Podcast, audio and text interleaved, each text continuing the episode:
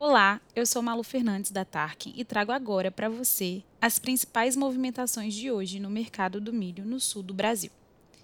Em Piraí do Sul, no Paraná, temos compradores pagando R$ 92,00 na saca do milho, enquanto em Guarapuava podemos observar a saca do milho se aproximar dos 100 reais.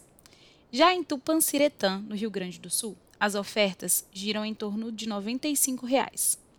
As negociações vêm se mantendo bem tímidas na região e a tendência é que o valor do grão continue subindo nas próximas semanas. Com isso, produtores que ainda possuem milho e podem mantê-lo armazenado têm aguardado por melhores preços, sem pressa para vender. Por hoje é só. Continue com a gente para acompanhar as movimentações do mercado do milho aí na sua região.